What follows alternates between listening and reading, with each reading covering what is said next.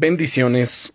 Soy el pastor Teodoro Hernández de la Iglesia Viento de Dios en la ciudad de Toluca. El devocional del día es Prepárate para recibir las promesas de Dios.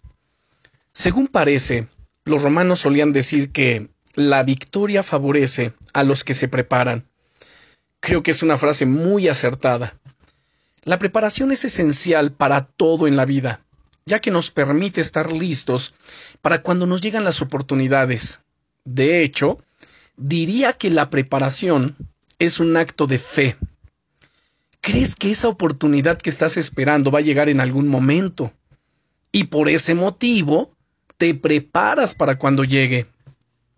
Nemías no solamente oró por ayuda, sino que empezó a orar estratégicamente por el rey así como por una oportunidad para cambiar las cosas.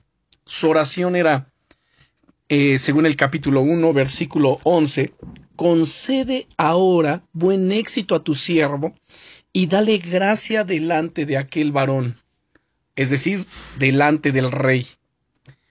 Cuando el rey Artajerjes le dio la oportunidad de pedir lo que deseaba, Nemías tenía muy claro lo que quería y lo que iba a hacer y lo que iba a necesitar para llevar a cabo la misión que Dios le había encomendado. Eso seguro que no vino de un momento de improvisación, sino de haber reflexionado durante semanas acerca de cuáles deberían ser los siguientes pasos que tendría que dar una vez que Dios le concediese su petición. En mi caso, de hecho, es en mis tiempos de oración cuando suelo recibir más sabiduría. Es en esos momentos que paso escuchando la voz de Dios que me suelen venir las mejores ideas y en los que recibo inspiración para nuevos proyectos. Dios es realmente la fuente de toda nuestra inspiración.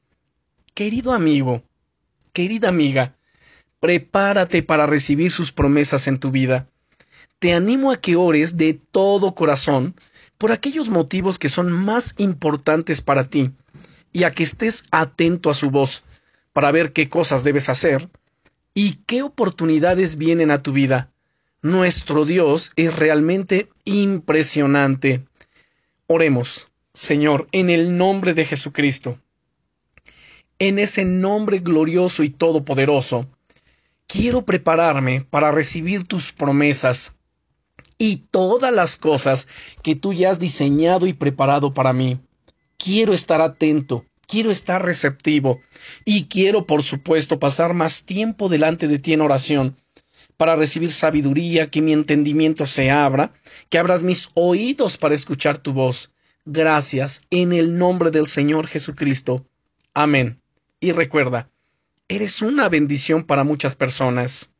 Bendiciones.